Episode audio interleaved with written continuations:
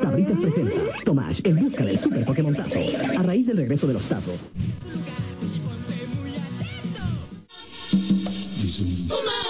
Me recuerda aquel día.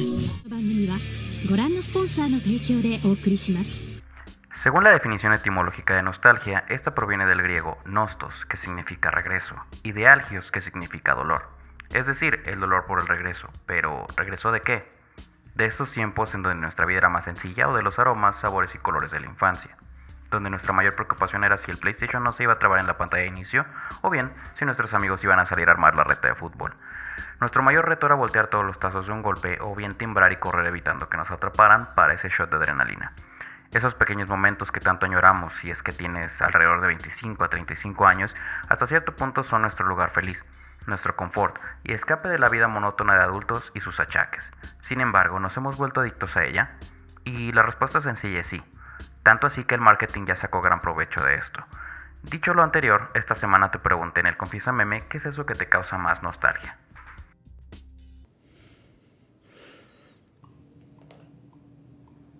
Así es, bienvenidos a esta extensión de su sección favorita de su página de memes 23 Famosía de Confianza, ahora en podcast. Esta semana en el Confiesa Meme, como les mencioné en el intro, y si por casualidad no me siguen, sucede todos los jueves en la cuenta de arroba memeteca nacional en Instagram.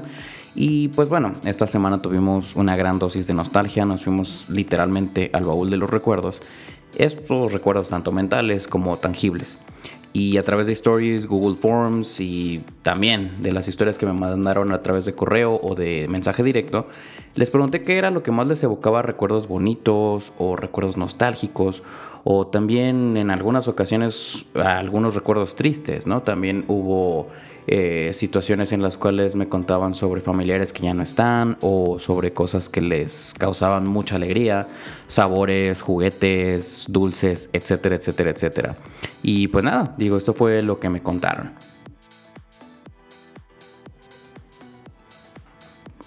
Y esta es la única historia que llegó por correo electrónico. Que bueno, también en parte es un poco mi culpa porque dejé muy poco tiempo la historia con el link para el correo electrónico. Pero pues aún así una persona respondió y le agradezco porque la verdad es una historia, está bonita. Y pues bueno, vamos a empezar con eso. Dice, hola, creo que este es uno de mis mejores recuerdos. Fue en casa, estábamos escuchando el radio y a mí me daba mucha curiosidad de dónde salían esas voces, es decir, esas voces de las bocinas. Por ahí de marzo de 2001, en una de las estaciones lanzaron una convocatoria para participar como locutor infantil, y esa era mi oportunidad. Pedí permiso y pues ahí voy. Desde que me tuve que salir un poco antes de la escuela, el tomar el autobús para ir a la ciudad de la difusora, que era más o menos a 45 minutos de mi casa, la emoción de conocer el lugar, de donde salía la música, todo eso fue una experiencia muy padre. Al finalizar la participación de todos los niños, esto pues más o menos a finales de abril nos llevaron a un parque acuático. Y bueno, ahí nos organizaron una fiesta infantil por el Día del Niño. Mm, súper bien, buen recuerdo, ¿no? Eh, está súper chido ese tipo de convocatorias en donde a los niños los involucras en cosas de adultos. Eh, creo que está bien empaparlos de, ese tipo de, trabajos, ese tipo de situaciones en donde pues ya más o menos aprenden y, no sé, como que dentro de la misma inocencia que tienen los niños van descubriendo ese tipo de, de cosas. Y pues qué chido, digo qué chido que te tocó vivir eso y que pues tuviste esa oportunidad de ser una de esas voces que sale de la bocina. Y muy bien, pues bueno, aquí está la siguiente historia. De niño iba de vacaciones a visitar a mi tío y a mi abuela en Veracruz Puerto. Cada que llovía era común escuchar truenos y pues como yo soy del norte donde a duras penas caen tres gotas, me daban mucho miedo los truenos y los ruidos tan fuertes. Entonces mi abuela para relajarnos, para tranquilizarnos, nos hacía chocomilk con michas. Las michas para quienes no sean de Veracruz son más o menos lo mismo que un bolillo o similar al virote de acá de Guadalajara y les ponía mantequilla y azúcar esto para cenar. O sea, básicamente unos molletes de la abuela, deliciosos. Se me antojaron, qué rico. Nos poníamos a ver los rayos a la distancia y cómo se prendía el cielo. Así que las contadas veces que he vuelto a escuchar un trueno o ver un rayo relámpago, me recuerda mucho a esos momentos. Oye, qué chido, qué chido, ¿no? Qué chido que te caiga ese tipo de recuerdos con algo que normalmente a la gente le da miedo. Eh, aparte de que suenan súper ricos esos molletes, qué bonito que te evoque esos momentos con, tus abuelos y con tus tíos, en donde pues en lugar de que se sintieran asustados, les daba esa tranquilidad, que cenaban súper delicioso sus molletitos de azúcar con chocomilk. Y, ay, qué rico. Sí, no, en serio, suena delicioso todo eso. Y aparte, pues qué bonito, ¿no? Que, aromas, sabores eh, te lleven a momentos. Creo que esa era la intención de esta semana, que, eh, que nos saliéramos un poquito del estrés de ser adultos y de ser señores. si es que como les digo en el intro tienes entre 25 y 35 años, pues prácticamente somos la generación millennial, la que ya estamos pues prácticamente con dolores de espalda, dolores de rodilla, ya pagamos impuestos, ya tenemos deudas, ya nos están tronando los huesos, entonces para allá vamos, para allá vamos, pero qué chido es de repente en un momentito regresarte a esos tiempos en donde te sentías feliz, donde te sentías tranquilo y pues nada, digo, vamos a, ver qué, más historias nos tienen el día de hoy. La verdad es que llegaron muchas, llegaron bastantes. Eh, les agradezco mucho su participación y pues qué chido, ¿no? Qué chido que les guste aquí eh, platicarme todas sus historias y recuerdos. Y pues bueno, esta es la siguiente historia. Algo que me da mucha nostalgia son los organilleros de la Ciudad de México, específicamente los del centro. Nunca me gustaron y siguen sin gustarme, pero les tengo cariño. A mi papá le encantaban, y cuando caminábamos por la calle y llegaba a ver o escuchar alguno, venían a él muchos recuerdos y me platicaba las mismas historias una y otra vez. Ahora que no está, los veo y me recuerdan a él, y a esas historias, con todo un ciclo de nostalgia. Y sí pasa, ¿eh? Sí pasa que de repente algunas cosas que no te gustan simple y sencillamente te recuerdan a personas o te recuerdan a situaciones en las cuales, eh, pues no sé, tienes esa, esa nostalgia, ese recuerdo bonito, ese, ese momento que a lo mejor ya no puedes tener. De esas veces que dicen, ¿no? El dicho de, hey, eh, alguna vez escuchaste un organillero y no pensaste con tu papá, ¿no? Y, y nunca pensaste que pudo haber sido el último. Y sí, efectivamente, creo que eso es otra de las cosas que tenemos que valorar porque estamos viviendo muy a prisa, estamos viviendo en friega, ¿no? O sea, prácticamente ya es dormir, comer, trabajar y regresar a dormir, volver a comer, volver a trabajar, volver a dormir. Y así, un ciclo interminable.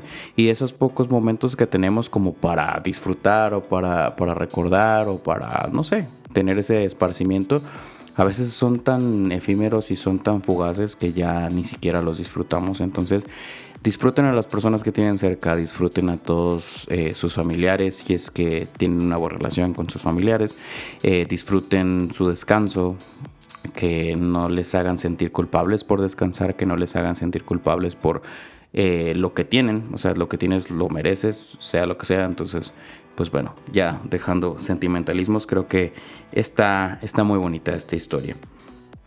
Eh, otra historia que llegó, eh, aquí está. El olor de las cajas de cigarro me evoca mucha nostalgia. Yo pasaba muchísimo tiempo con mi abuelo en mi niñez.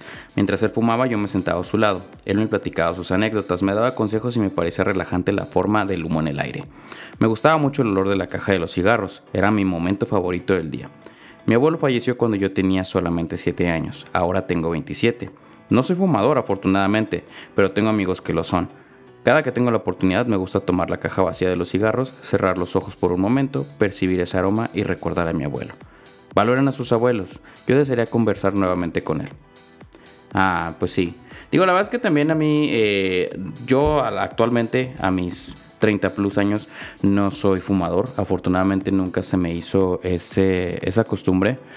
Porque pues todos en mi familia fuman, ¿no? Y siempre, siempre sentí como esa incomodidad el estar alrededor de personas fumadoras. Sin embargo, mi abuelo, que ya en paz descanse, él curiosamente tenía un jardín, ¿no? En, la parte superior de su casa, donde él cultivaba su propio tabaco y pues no sé si otro tipo de hierbas, pero específicamente tabaco, porque recuerdo así clarito y con mucha lucidez como un domingo, un domingo familiar, pues yo subí al, al jardín de mi abuelo y me empezó a mostrar un artefacto así medio extraño, ¿no? Que prácticamente era un forjador de cigarros. O sea, él sembraba su tabaco, él ponía su papel arroz, él le ponía así su, su tabaco al cigarro y lo forjaba, ¿no? Hacía su, su cigarrito con esta maquinita curiosa que creo que cuando falleció pues prácticamente desapareció porque pues entre todos los primos y los tíos pues ahí se hicieron de, de varias de las pertenencias de, de mi abuelo Pero este, yo recuerdo claramente estar ahí en ese jardín y en ese, en ese lugar con mi abuelo, cómo me explicaba de que, ah, mira, el tabaco viene de tal lugar y pues se tiene que secar, lo dejamos al sol y pues mientras más fino se hace así, así, o sea, me, me explicó prácticamente todo el proceso de cómo hacer un cigarro y aún así nunca me dio la curiosidad por fumar, pero ese aroma y ese momento creo que me recuerda mucho a, a mi abuelo. Y pues creo que es un dato muy interesante, o sea, a pesar de que pues no sea algo que yo hago en mi vida, esos aprendizajes chiquitos como que te dan esa cultura y a final de cuentas a veces siento que es una gran herencia la cultura, esas, esas costumbres y esas, eh, esos conocimientos. Un dato curioso que puedes contar en cualquier fiesta, en cualquier peda y está súper chido.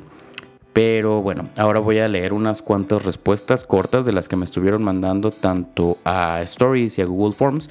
Y pues bueno, vamos a conectar un poquito ya con los temas a los que quiero llegar esta semana. Sobre todo eh, para mis 90s babies, my fellow 90s babies. O sea, para todas las personas que sean nacidos entre los años 85 y 95 prácticamente. Que son las, eh, básicamente somos la generación millennial. Yo sé si alguna persona generación Z está escuchando esto, eh, pues bueno, aprendan un poquito de, nosotros, eh, un poco en nuestro espejo y, aprendan que varias cosas de las que actualmente tienen eventualmente les van a causar nostalgia, así como a nosotros los millennials nos causan nostalgia estas eh, cosas que les voy a platicar. Pues nada, vamos a leer un poquito las respuestas cortas ahora. Y sí, dentro de las respuestas cortas, eh, me sorprendió mucho que llegaron muchos coleccionables, cosas de promocionales de marcas de los 90s y 2000s. Eh, eh, por ejemplo, aquí tenemos de que las Pepsi Cards de Marvel, el portatazos de Bob Esponja, el Tigre, las Pokebolas, Club Penguin, también los tazos de Pokémon, los Simpson y hasta la WWE.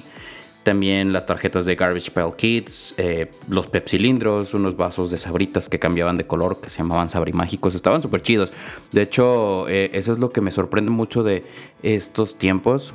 Y me sorprende y no, la verdad es que no, no me sorprende tanto porque creo que también hay muchos factores que tienen que ver. Eh, también dicen acá cocinar y recordar cuando mis abuelas y tías lo hacían, eso también es un recuerdo completamente intangible los Takataka, el juego de Mario Bros. original, el Milky Way Chupi Pack, los PSP, que esos no son tan viejos, pero ok, también, válido. El sonido del ICQ, los sonidos de Windows 95, no, Windows 95, por Dios, ya es súper antiguo, como dice el audio de TikTok ese de dinosaurios. Coleccionar los camioncitos de Bimbo, las villas de Coca-Cola, los juguetes de McDonald's, los juguetes de huevo Kinder, los doblajes de los 90s y 2000s, que muchos afortunadamente se mantienen hasta hoy. Y la verdad es que gran, gran calidad del doblaje latinoamericano.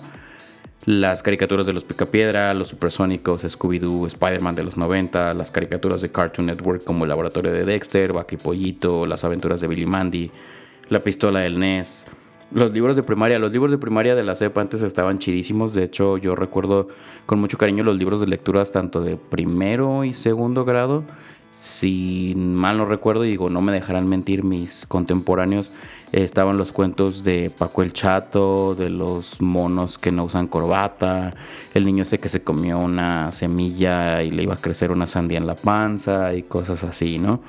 También estaba el, juego de Jabo, que ese ya es un poco más moderno, a mí ya no me tocó, pero sí recuerdo que mis hermanas lo jugaban los videos de Dragon Ball Z con música de Linkin Park, bajados de Ares, claro, después de arruinar la computadora familiar con un montón de troyanos.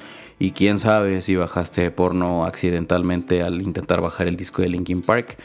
Las luces de Navidad. A mí las luces de Navidad, digo, me gustan mucho todavía. Eh, actualmente, a partir de noviembre que empieza toda la, la temporada navideña, me, me causa esa nostalgia de cuando yo era chiquito y cuando eh, pasaba esas navidades en familia, ¿no? Este, la verdad es que es, una temporada muy bonita y digo, probablemente si ya me siguen de tiempo, eh, saben que mis temporadas favoritas son Halloween y Navidad y mi cumpleaños, obviamente, pero mi cumpleaños es en plena cuesta de enero, entonces ese lo dejamos a un lado. Pero tanto Halloween como Navidad son de mis temporadas favoritas y sí, efectivamente las luces de Navidad me traen a mí personalmente muchas nostalgias. También están aquí de que los huevichos de Pepsi, los tamagotchis. De hecho, ese estuvo súper chido porque en las historias les comenté de que el Tamagotchi es prácticamente un entrenamiento para la vida adulta. Porque si se acuerdan, eh, y si no, pues les cuento, los Tamagotchi son estos juguetitos así de huevito que tenían una pantalla donde prácticamente tenías que criar y cuidar a una criaturita que nacía de un huevo, que tal cual, digo, Tamago es huevo y es como una combinación de Tamago que es huevo y Tomodachi que es amigo. Entonces era tu amigo huevo. y ya, total, este, pues era prácticamente como un bebé, como un hijo y lo tenías que alimentar, lo tenías que curar si se enfermaba, le tenías que hacer que se durmiera temprano, lo tenías que jugar con tu Tamagotchi. Eh, más o menos ya van viendo por dónde va la cosa, ¿no? O sea, de que prácticamente te entrenaron para ser independiente. Y, o bien cuidar un hijo si es que ya a esta edad tienes uno. Yo afortunadamente no tengo, pero pues respeto a quienes tengan y no me dejarán mentir. Es una chinga. Entonces el Tamagotchi sí fue prácticamente tu eh, acercamiento, tu primer eh, experiencia como un cuidador de una eh, otra criatura, ¿no? Que ajena a ti. También aquí dicen de los juguetes de Jurassic Park. Los Crescencios que salían en el Pantía Rosa estaban súper chidos. De hecho, eh, he visto últimamente TikToks donde sacan estos como huevitos o cápsulas que tiran al agua y crecen, ¿no? O sea, que de la nada salen así, absorben el agua y crecen y son dinosaurios o son juguetes más grandes. Incluso he visto hasta playeras deshidratadas que las ponen en agua y ya pues crecen a su tamaño real. Y los crescencios tía rosa eran eh, básicamente eso, eran como unos animalitos o dinosaurios así súper chiquitos, tamaño pastilla, los echabas al agua y pues absorbían el agua y ya eran unos animalitos de esponja. Estaban, estaban cool. La verdad es que en esos entonces, entre 90s, 2000 creo que las marcas, como no había internet, eh, había una necesidad de promocionarse más tangible, ¿no? O sea, antes, eh, en esos tiempos 90, 2000, 80, si es que hay aquí alguien de los 80, pues obviamente la mercadotecnia era mucho más fuerte porque, como les digo, pues el Internet no era un algo y no estaba tan accesible como lo tenemos hoy en día, que prácticamente lo tenemos en la palma de nuestras manos. Y en ese entonces prácticamente la, la televisión, el radio, los periódicos eran lo que mandaban, ¿no? O sea, prácticamente lo que veíamos en televisión, radio y periódicos era lo que había y listo.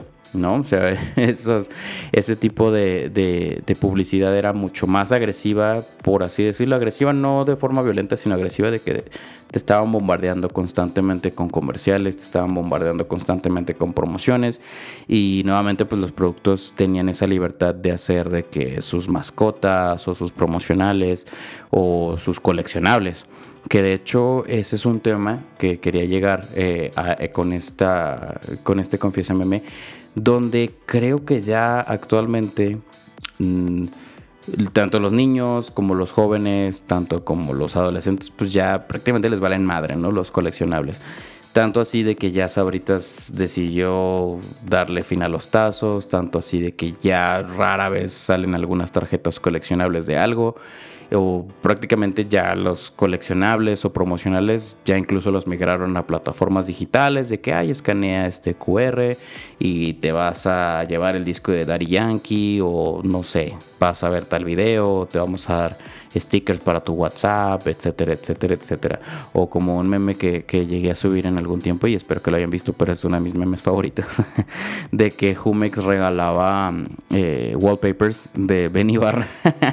La verdad es que me da mucha risa porque es así como, wow, el mejor premio del mundo, un wallpaper con Humex y Benny Barra. y locura del meme era de que tenían ahí, eh, o sea, que tiene Benny Barra la botella de Humex y está ahí, ¿no? En el celular de alguien, de que, oh, el mejor regalo de la historia.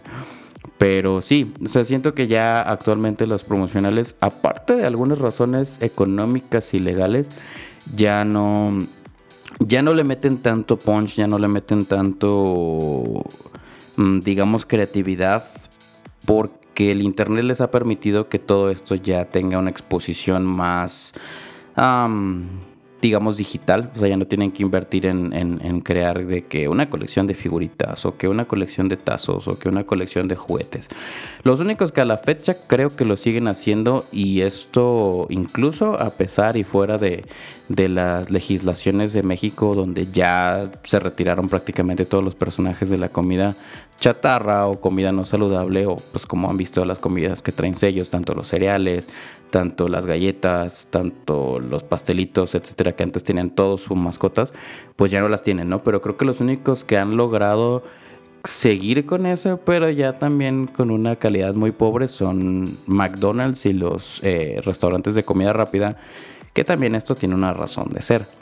Eh, esto lo vi incluso en un documental de Netflix donde supuestamente McDonald's es prácticamente una mercadotecnia circular e integral. Es decir, cuando McDonald's empezó con la cajita feliz, eh, los padres llevaban a los niños a comer, los llevaban ahí a, a disfrutar un ratito los juegos, los llevaban y pues tal cual les daban su Happy Meal, su cajita feliz.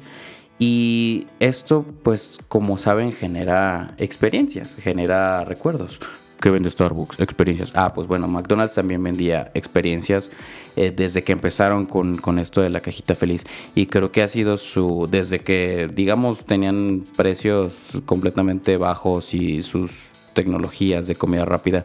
Si no han visto la película de eh, del origen de McDonald's, que es donde sale Michael Keaton, no me acuerdo cómo se llama, creo que se llama Hambre de Poder, pero bueno, X es otro tema. Pero el punto es que han sido unos sharks en cuanto a la mercadotecnia y esto se los digo yo pues desde mi formación académica, ¿no? Yo estudié mercadotecnia como algunos de ustedes sabrán y si no lo sabían, pues bueno, se los hago constar.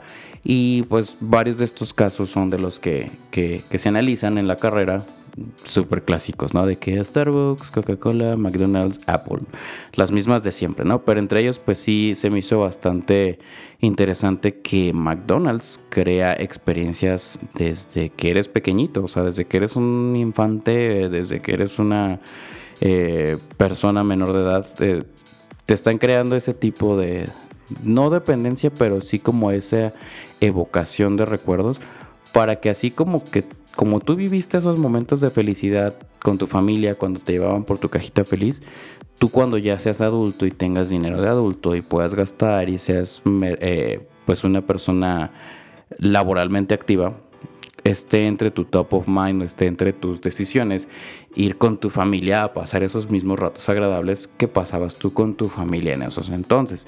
Entonces prácticamente el juguetito, que la zona de juegos, la comida incluso, de hecho no sé si, si les ha pasado de que McDonald's, o sea, es una comida de muy baja calidad, obviamente nada nutritiva, pero por alguna razón el saborcito te gusta, el saborcito te trae como ese tipo de recuerdos, a pesar de que ya no sean incluso la misma calidad que, que cuando tú eras niño eh, y aún así, pues te sigue gustando. O sea, de alguna manera dices, hay unas hamburguesas mucho mejores eh, ahí por mi casa en un puesto, pero dices, se me antojó una McDonald's y vas a McDonald's. Entonces, eh, es un plan maquiavélico y estratégico de, de, generarte ese tipo de experiencias desde que eres pequeño para que las quieras replicar cuando, cuando seas grande.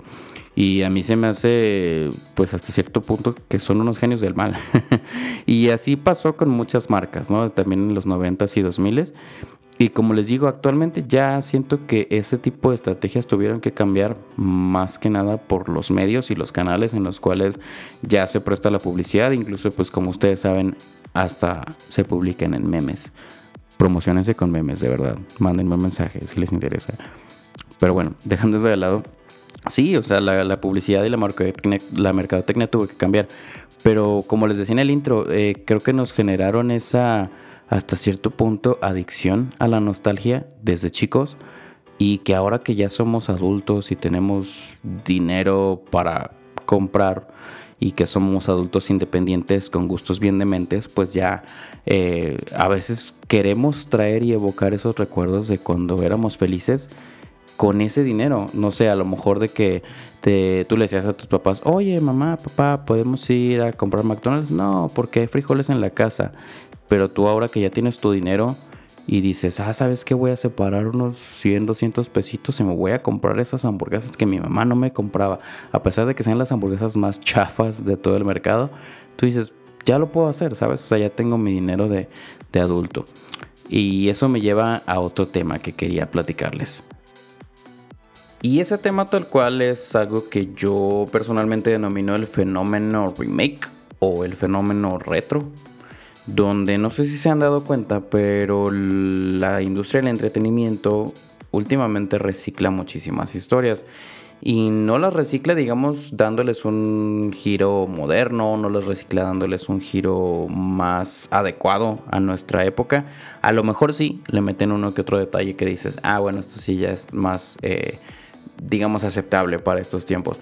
Pero no se han dado cuenta que Disney, por ejemplo, Disney, eh, hace mucho esto, ¿no? De que clásicos que tú viste en tu infancia, esos clásicos animados que viste en los 80s, 90s, 2000s, ya los están haciendo live action.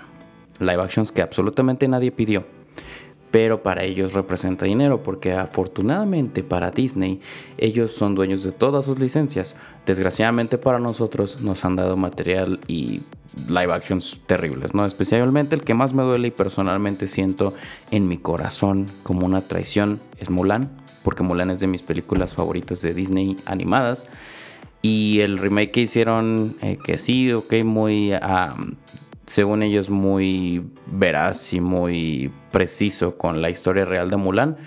Y que le quitaron a Mushu y que le quitaron a un montón de cosas místicas. Eso sí, tiene un fénix ahí volando mágico y Mulan tiene poderes, pero bueno. El punto es que se aprovechan del nombre y se aprovechan de la licencia para que tú, millennial, si es que tienes hijos o si no los tienes, pues a final de cuentas tienes dinero para ir a gastar al cine, vayas y justamente digas, ay, sí, es que me recuerda a mi infancia, a pesar de que el Rey León, aunque son animales, entre comillas, de verdad, eh, les quitan los, no sé, esos huevitos o les quitan eh, la sangre o las heridas, o bien, no sé, la Bella y la Bestia, de que, ay, bueno, vamos a hacer un clásico de Disney, pero ahora con mucho más, eh, no sé, discurso y agenda. Yo todo bien con la agenda woke, como saben, yo soy woke y progre y al que le guste y al que no, me vale madre. Pero bueno, el punto es que ya le meten como ese tipo de, situaciones ya a las películas que eran clásicas y en ocasiones, a pesar de que esos temas deben de tratarse y deben de representarse, Disney no lo hace por representar, Disney lo hace por quedar bien. Y esto es un tema que tenemos que hablar. Sí, este, muchas ocasiones, o sea, la representación es importante y debe de suceder, pero tiene que ser más orgánica. No estoy diciendo inclusión forzada, no, no, no, para nada. A lo que me refiero es que tiene que haber una aparición más orgánica y no por cuota. Que dense cuenta, en muchos de estos contenidos lo hacen ya más por cuota o más como por cumplir con, como les digo, con un, checklist. O sea, básicamente tienes que incluir ta, ta, ta, ta, ta, va, ahí está. Y se aprovechan de esas licencias antiguas para llevártelo a ti, millennial, que ya tienes dinero, que a lo mejor ya tienes familia y la quieres llevar a que vivan esa misma experiencia que tú viviste cuando eras niño y termina siendo algo pues desagradable, ¿no? Sea, y, a final de cuentas pues no deja de ser mercadotecnia. O sea, Disney se aprovecha de las licencias que a ti te hicieron feliz, pero eh, a estas horas pues para ellos es simple y sencillamente llenar butacas de cine que obviamente la pandemia tuvo mucha influencia, que ahora los streamings también tienen mucha influencia en la taquilla y en las ganancias de las películas y del entretenimiento, pero eh, originalmente ese es el objetivo. Y dentro de lo retro, también, este, no sé si se dan cuenta lo cíclica que es la moda. En el 2022, prácticamente la moda para los jóvenes o para los adolescentes o para adultos jóvenes es una moda muy al estilo de los 90s, 2000s. Si se dan cuenta, la ropa que están utilizando los, los chicos de hoy en día, pues es muy enfocada en esas épocas de los 90s y 2000s. De que los baggy pants, de que playeras de bandas de grunge, eh, no sé, sombreritos bucket, cosas así. Si se dan cuenta, está ciclando y pues prácticamente como un mantra que tengo es, si algo te gustaba en tu adolescencia y ya se considera retro, ya estás viejo, mi hermano. Y pues ya estamos viejos, ni modo, hay que aceptarlo, hay que crecer con dignidad. Pero sí, o sea, prácticamente es ese, ese estilo retro o ese estilo, digamos, retomando cosas que en su momento eran geniales y eran cool y eran radicales y ahora las traen y las adaptan a las nuevas generaciones. Y así pasa, o sea, como también a nosotros, por ejemplo, en los 90 nos tocó que algunas eh, prendas eran muy similares a las de los 70s, 80s que los eternos 80 y ahora pues ya son casi casi los eternos 90 porque también no los dejamos ir, no los dejamos ir. Y también se da mucho en los coleccionables.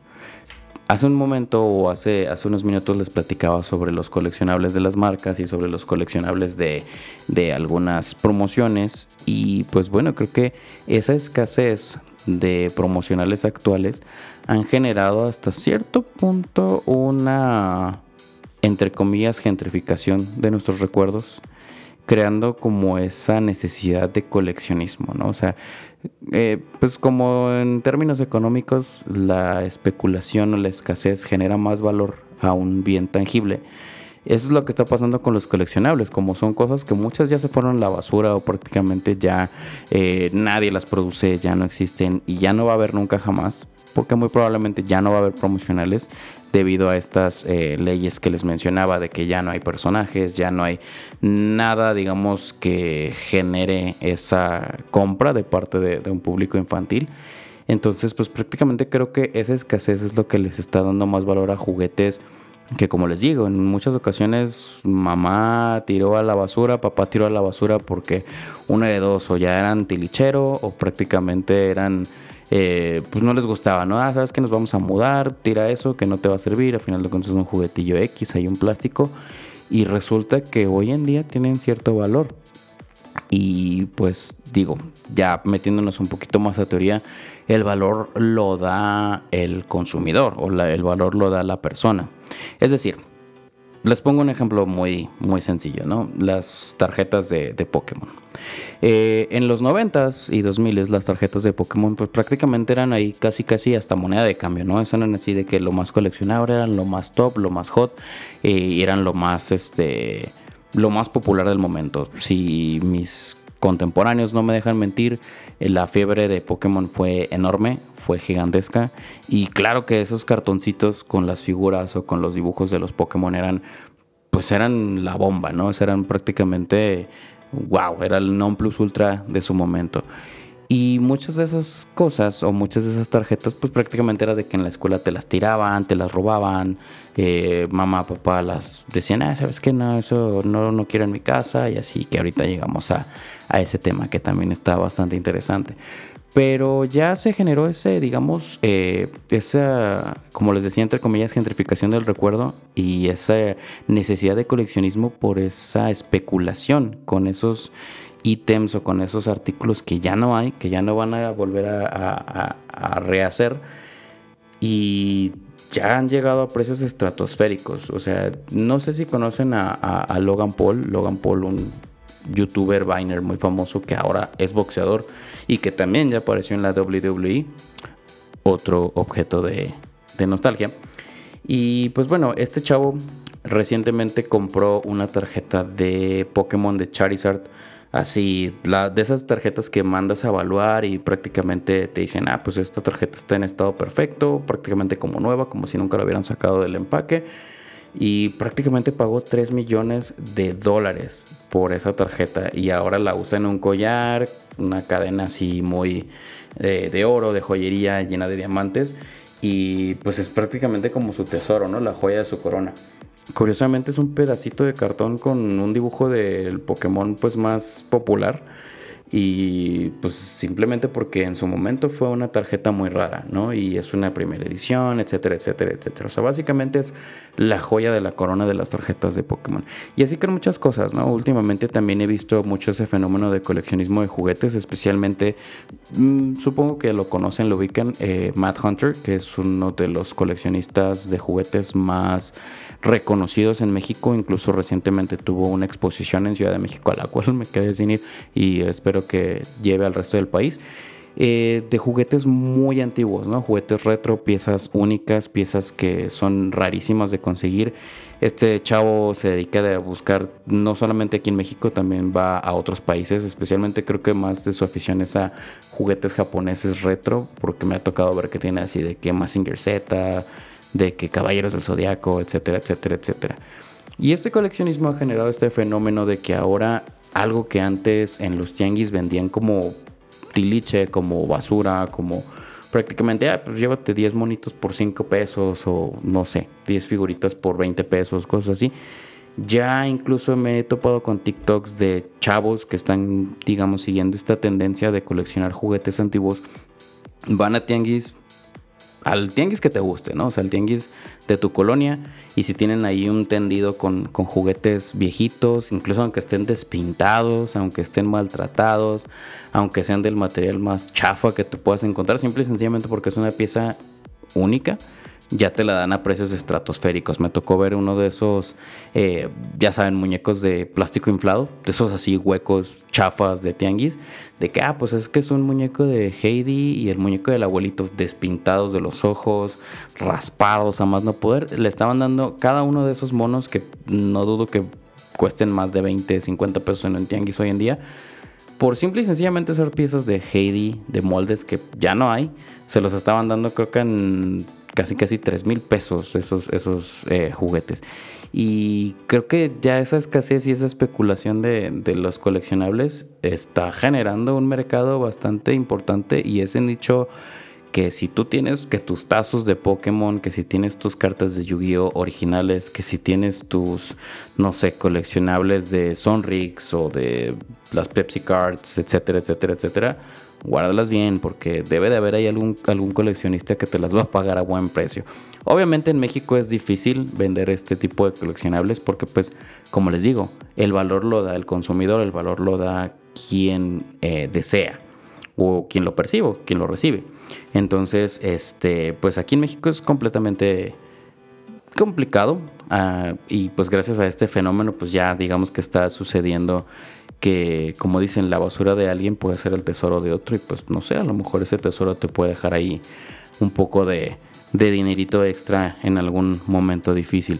Y esto porque también mm, me topé con otros TikToks de, de, un chavo que de hecho tenía todas estas colecciones eh, de alguna manera estaban alguna, algunas colecciones medio extrañas porque incluso tenía dulces sellados. Incluso ya ven que ustedes en, las respuestas me mencionaron de que las abejitas, de que las Tick Sticks, de que las Goodoo Pop, etc.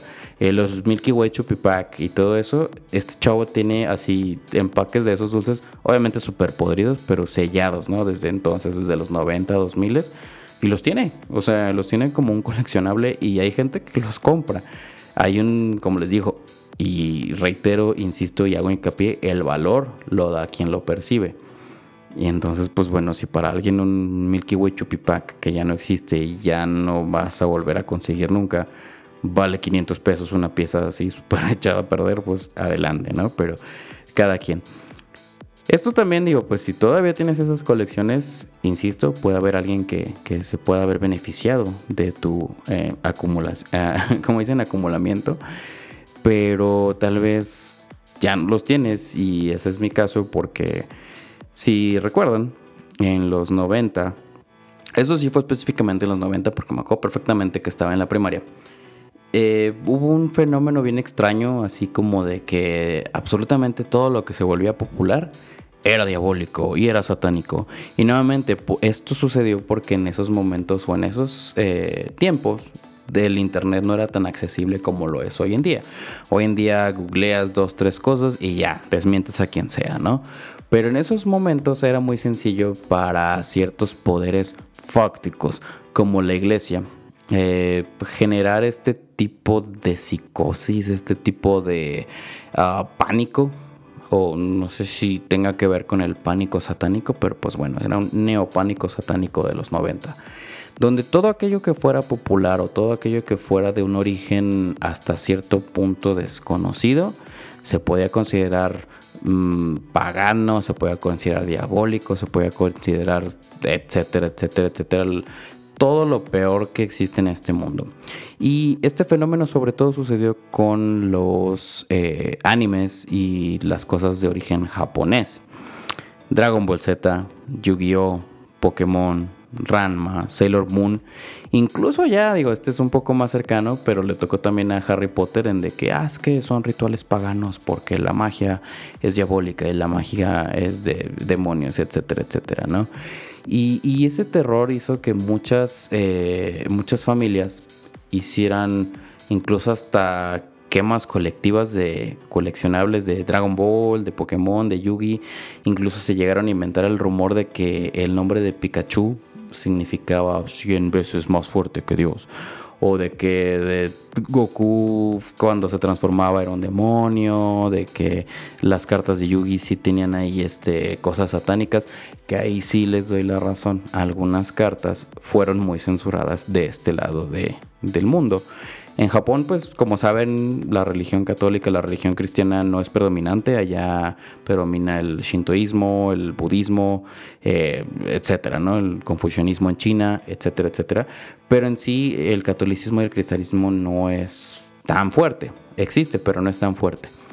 Y esto generó que, pues bueno, allá ellos hacen sus cosas y pues muy basados en una cultura, digamos, hasta cierto punto hermética.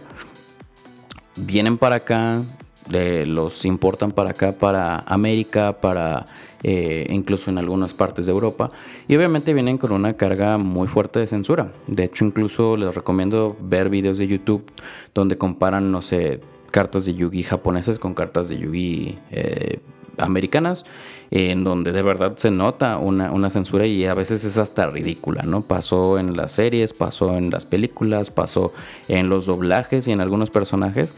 Y en algunas cosas, pues sí les doy un poco de razón. Pero había cosas súper así ridículas como esto que les menciono de, Pikachu, que supuestamente significaba que era mil veces más fuerte que Dios. Cuando en realidad, pues tú vas y buscas el. Entre la entre comillas etimología de, del nombre de Pikachu, que pica es chispa y chu es el, la onomatopeya del sonido que hace el ratón. Prácticamente es un ratón chispa. Y ya. Pero esa ignorancia, esa falta de información y esa falta de investigar, porque al final de cuentas lo que te dijeran, como les mencionaba hace un momento, lo que te dijeran en la tele, lo que te dijeran en el radio, en los periódicos y hasta en la iglesia, era ley. Prácticamente era como lo más confiable, la información más este, fidedigna que podías tener en esos tiempos. Y pues para muchos de ustedes, incluyéndome, nos quitaron esas colecciones. nos quitaron esas eh, estampas, esas cartas, esos tazos, eh, no nos dejaban ver tal o cual serie. Afortunadamente mi mamá, que si va a escuchar esto, estoy seguro que lo va a escuchar, te mando un saludo mamá, te quiero mucho y gracias por no ser este tipo de persona, a pesar de que hubo un tiempo en el que más o menos sí, pero pues gracias por dejarme ser. Pero yo sé que a varios de ustedes pues sí les tocó la mala suerte de que el, el padrecito decía, ¿sabes qué? Es que tírenle esas cosas, tírenle esas cartas, esto es invocación a demonios, etcétera, etcétera, etcétera, y pues adiós. A mí nada más me pasó, pero pues porque eran mudanzas, ¿no? Mi mamá suele ser muy eh, desentilichadora, es decir, ella cada que nos mudamos o cada que le da por limpiar, tira cosas. Dice, ah, esto se ve que no sirve a la basura. Y así pasó con mis cartas de. con mis Pepsi Cards, las de Marvel. Yo tenía la colección completita. Tenía hasta las cartas eh, super mega raras que eran hologramas así plateados, Ghost Rare, que eran muy, muy, muy difíciles de conseguir y aún así a la basura. Me pasó con mi kilo de tazos de WWE, con mi kilo de tazos de Pokémon, me pasó con los mini discos de Pepsi, etcétera, etcétera. Yo la verdad es que desde chiquillo era muy eh, coleccionador de este tipo de, promocionales y creo que ustedes también. A lo que me dieron las respuestas sí también siento que eran bastante eh, populares y digo con justa razón, ¿no? Como les mencionaba era una, una gran estrategia y pues a nosotros nos gustaba. Eh, y pues sí, digo, muchas de esas cosas perecieron, seguramente están ahí enterradas bajo kilos de basura, o si no, pues alguien las encontró y espero que si las encontraron, pues les aprovechen, ¿no? Y, y las hayan podido vender y acomodar. Yo todavía tengo unas cuantas cosas en mi colección yo personalmente siempre he sido muy afín a coleccionar cosas de Copas Mundiales y de Juegos Olímpicos. A la fecha en mi casa tengo vasos de Juegos Olímpicos. Creo que lo más viejo que tengo es del 2000. Pero sí, ahí los tengo. Guardados en una caja. Pero pues eventualmente, no sé, espero me saquen del apuro. Pero pues sí, desgraciadamente esa ignorancia y esa falta de acceso a la información llevaron a muchos padres a no dejar ser a sus hijos y aparte pues quitarles todas esas colecciones, ¿no? Pero pues bueno, así era en los noventas. Afortunadamente ya como les digo tenemos internet y podemos desmentir todo, podemos investigar en uno o dos clics y lo tenemos en la palma de la mano. Entonces, qué bueno, ¿no? Que ya eh, nos estamos quitando ese tipo de estigmas y ese tipo de paradigmas en la sociedad. Y pues nada, hay una historia que les quiero contar que si me siguen ya de tiempo seguramente ya escucharon, pero eh, ahorita les voy a dar un poquito más de detalles. Y esa historia que les quiero contar y que probablemente algunos de ustedes ya escucharon, y si sí es porque ya me siguen de mucho tiempo y les agradezco que sigan aquí, es que Chabelo, sí, Chabelo, Javier López Chabelo, indirectamente es mi padrino. Muy indirectamente, muy indirectamente. Recientemente en mis historias, y si no pudieron verlas, les he estado mostrando de que me acabo de tatuar. Mi tatuaje más reciente es un Gengar, o sea, un Pokémon. Pero este Pokémon está saliendo de un Game Boy color verde. Este Game Boy color verde, eh, como les he mostrado en algunas ocasiones en historias, y si no lo han visto, les cuento.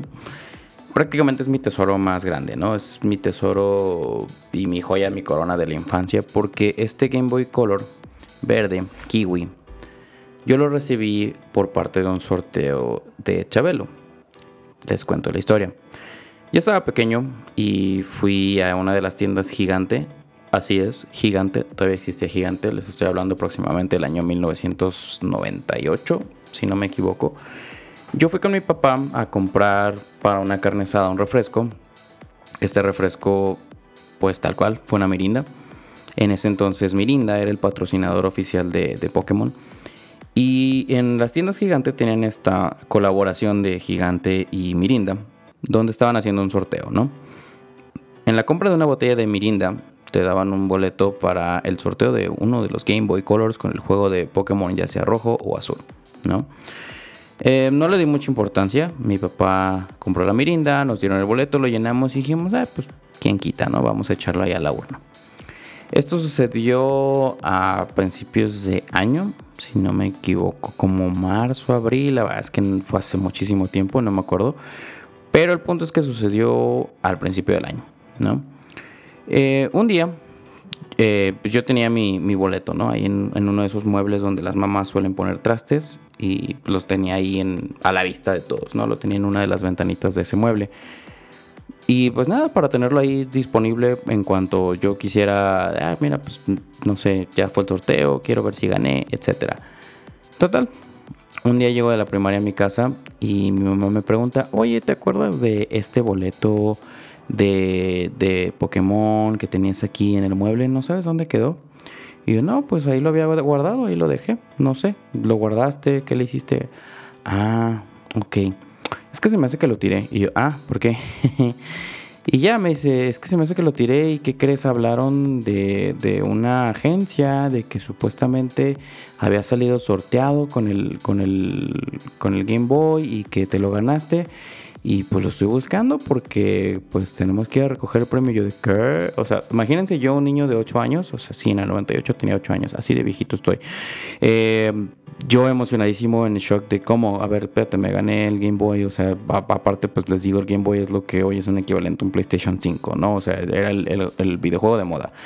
Em, y total, ¿no? De que, pues no, ¿dónde está? ¿Dónde el boleto? Volteamos toda la casa, eh, sacamos absolutamente todos los cajones, cajas, ropa. De verdad, así, volteamos toda la casa y el boleto jamás apareció.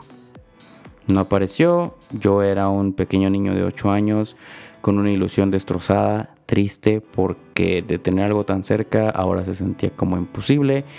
Y nada, pues ya, dije, me sufrí, lloré, me entristecí y, pues me tuve que hacer a la idea, ¿no? No, pues ya, perdí, o sea, no me tocaba. Y afortunadamente mi papá, en paz descanse, era abogado.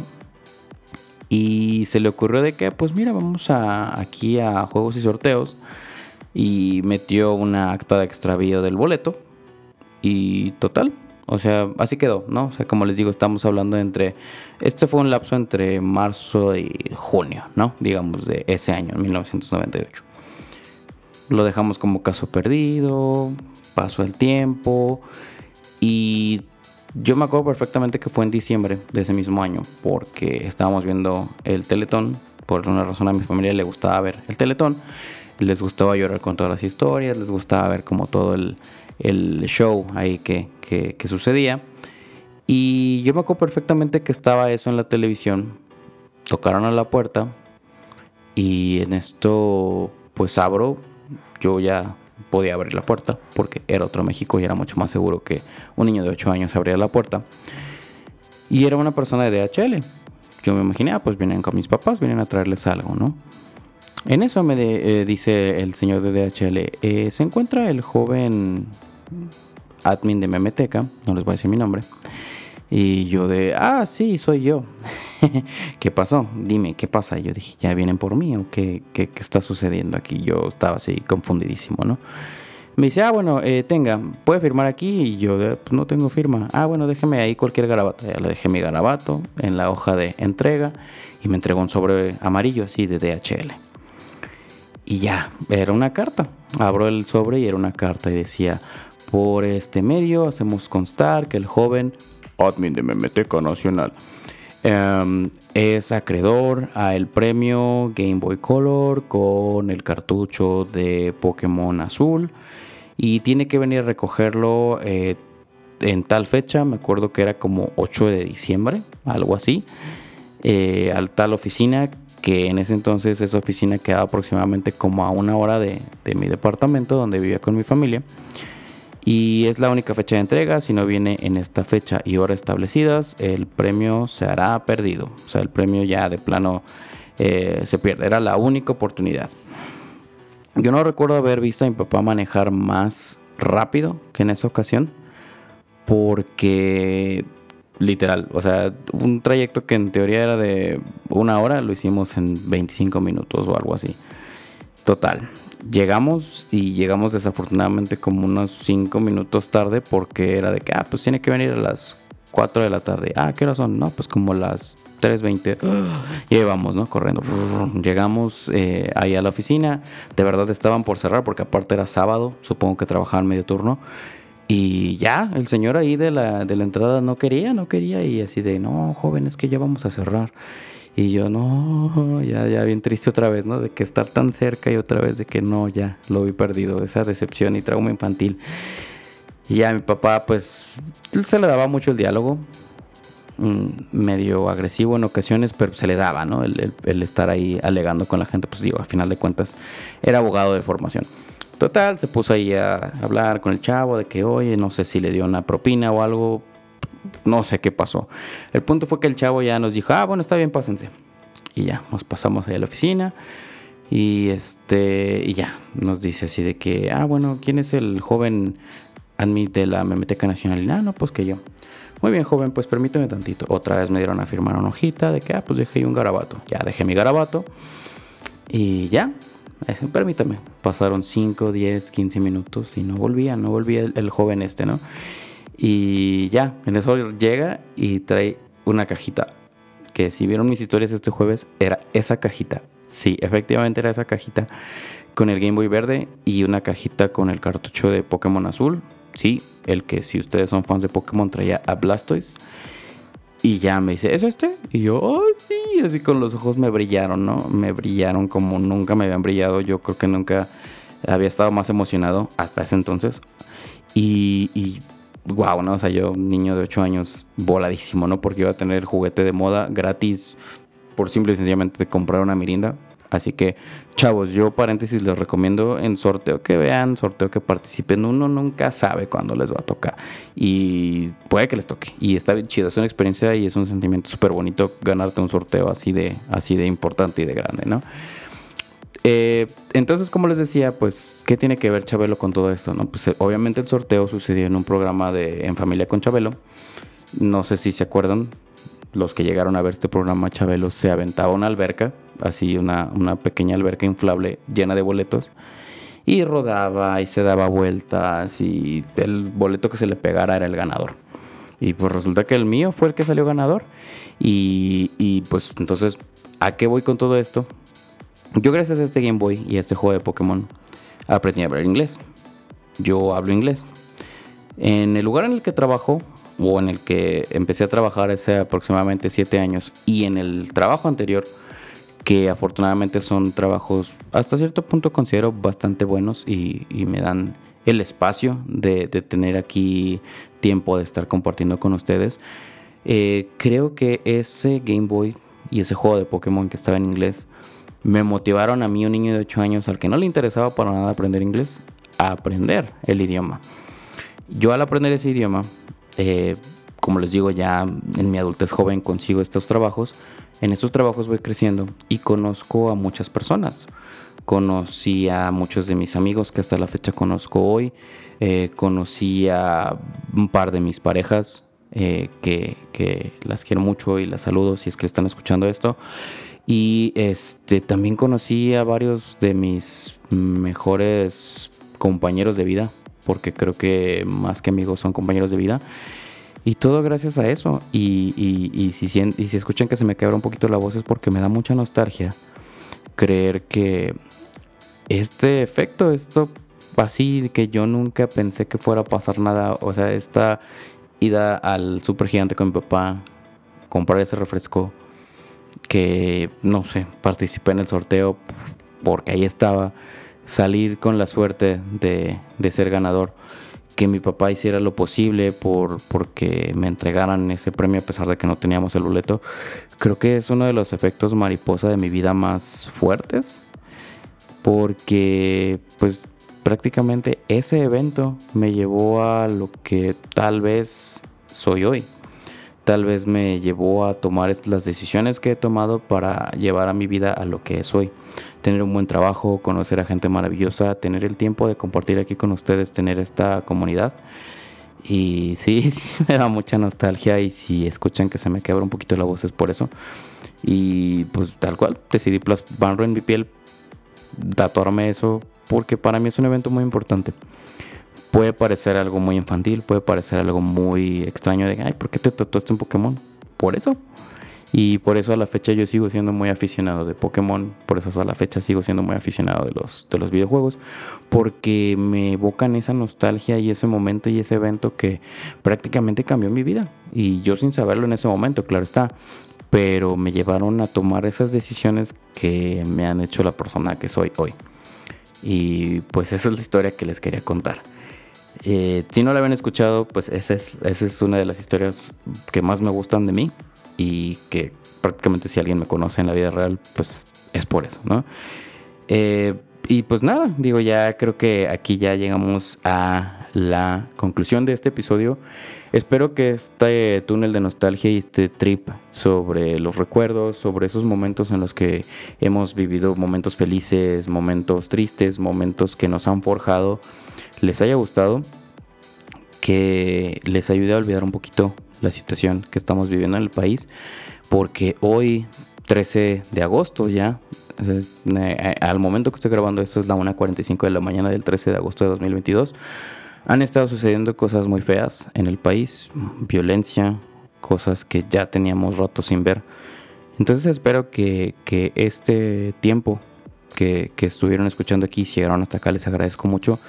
Les he hecho olvidar al menos un rato, ¿no? Esos, esos tragos amargos y les haya hecho recordar esos momentos en los cuales hemos sido felices y, espero que pronto podamos volver a, esa felicidad y que si tienen familia cuídenla, quierenlos mucho, aprecien cada momento y aprecien eh, cada una de las cosas que tengan en su vida. Y después de ese quiebre de voz, eh, espero no haberlos hecho llorar porque no se trata de eso. Este, este episodio era para recordar cosas bonitas. Quiero agradecerles mucho si llegaron hasta acá. Este episodio duró muchísimo más que el anterior, pero si llegaron hasta acá, de verdad espero que lo hayan disfrutado así como yo lo disfruté. Creo que este es uno de los temas que más me gusta platicar. La nostalgia, esos recuerdos, etcétera, ¿no? Así a mí, me, apasiona muchísimo hablar de esos momentos de felicidad. Le, nuevamente, digo, reitero y hago hincapié mucho en ese agradecimiento en su participación eh, los jueves de Confiesa Meme, que me hayan mandado sus historias, que me hayan mandado sus respuestas, que me manden mensajes, ustedes saben que me encanta contestarles.